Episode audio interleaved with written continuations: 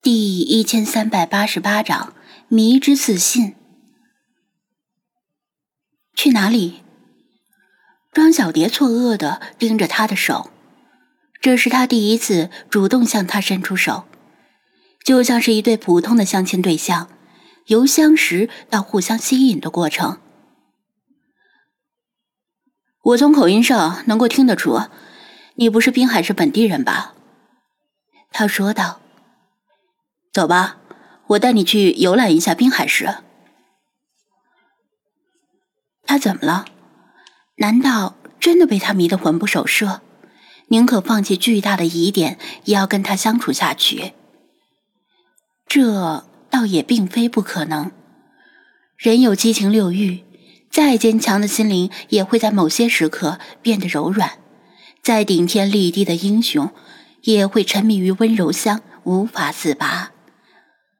电脑游戏也是虚拟世界，明知如此却依然沉迷于其中的人还少吗？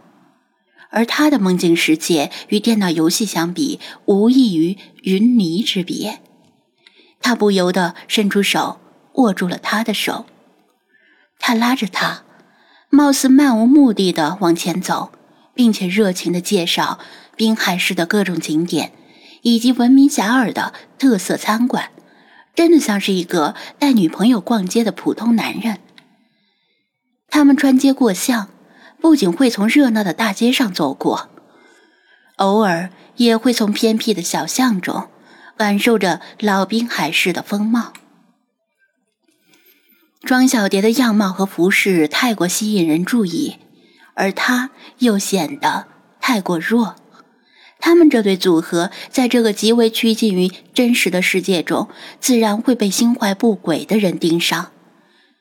海风的气息越来越浓，他们已经离开闹市区，步行回到了东城区的边界。为了抄近路，从一条破败的小巷中穿行，庄小蝶忍不住微微侧头，向后看了一眼，并不是在看一直跟在后面的黑白小猫。而是几个从刚才开始就鬼鬼祟祟跟着他们的男青年。蝴蝶和蛾子们已经告知他这件事儿，但张子安恍若未觉，一直在没心没肺的谈天说地。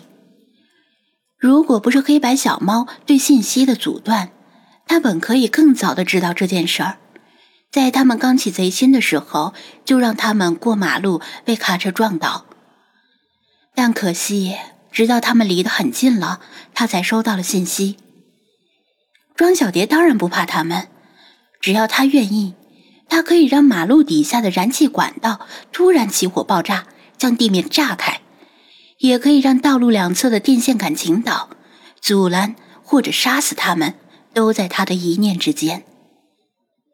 但是，当着张子安的面这么做，无疑。会加重他的疑心，以及破坏此时的气氛。如果是由他来领路，可以选择其他路来绕开他们，但他一直走在侧前方拉着他，根本不容他选择走哪条路。张子安讲的这些滨海市的过往，他已经从他的记忆中知道了，但不知为何。听他亲口讲出来，与直接读取他的记忆感受截然不同。最后，他决定选择一个相对平和的手段，让附近的警察接到匿名群众的电话报案，说这里有人拦路抢劫，请他们尽快赶过来。站住！一、二、三、四、五、六、七。七个头发染成不同颜色、浑身流里流气的男青年突然出现，堵住了小巷前后两侧的路。七双色眯眯的眼睛盯着庄小蝶，不住的上下打量。嗨！张子安居然没心没肺的抬手向他们打了个招呼。我好像在哪里见过你们，但是我忘了。他像是很好玩一样笑道：“能不能自我介绍一下？”七个男青年却像是看傻瓜一样看着他，就算再没常识，也不至于读不懂气氛吧？那他们为了凸显自己的卓而不群而特意染的头发，岂不是为了狗？这人怕不是有神经病吧？反而轮到他们七个心里打鼓。听说神经病杀人不犯法，简直是执政杀人。你识相的就滚远点儿，我们想跟这个妹子耍朋友。红发跳出来叫嚣道：“张子安摇头，很抱歉，他不想跟你们耍朋友，所以还是请你们离开吧。”呵呵，你怎么知道他不想跟我们耍朋友？身后的黄发说道：“说不定他挺乐意呢。”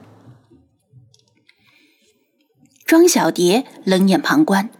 不知道张子安心里在打什么主意，指望身后那只黑白小猫吗？恐怕他要失望了，因为那只小猫受到他的力量的压制，也许还残留着一些能力，或者额外隐藏了一些能力，但绝不可能像现实世界中那样拥有改变未来的能力。张子安依然摇头。就算他同意，我也不同意，因为我目前是他的男朋友，当然可以替他做主。庄小蝶的手颤了一下，刚刚冷静下来的心情再次被扰动了。他是认真的吗？还是像平时一样用调侃的语气在忽悠他们？他心乱如麻，不知道如何描述此时的心情。他从未拥有过这样的感受。许是感觉到他的颤抖，他回头安慰道：“不用怕，无非是几个不知天高地厚的小混混。滨海市的治安看来还是有待加强啊。”这句轻描淡写却令他们感到莫大侮辱的话，瞬间激怒了他们。“你小子找死！揍他！”他们今天出门闲逛，远远的瞥到庄小蝶，立刻被迷得神魂颠倒，不假思索就跟了过来。由于事先没有准备，他们都是赤手空拳，毕竟拿着家伙逛街很容易被送到警局。但即使是赤手空拳，七个打一个，那还不是手到擒来？你，庄小蝶急了。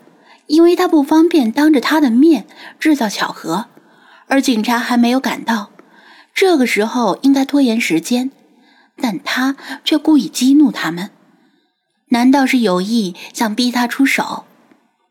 如果他不出手，那他肯定会被揍得很惨。他松开他的手，把他往旁边推了推，挥着胳膊，活动手脚，拉伸筋骨。笑道：“虽然不清楚为什么，心里却洋溢着一股迷之自信，总感觉他们像七之若。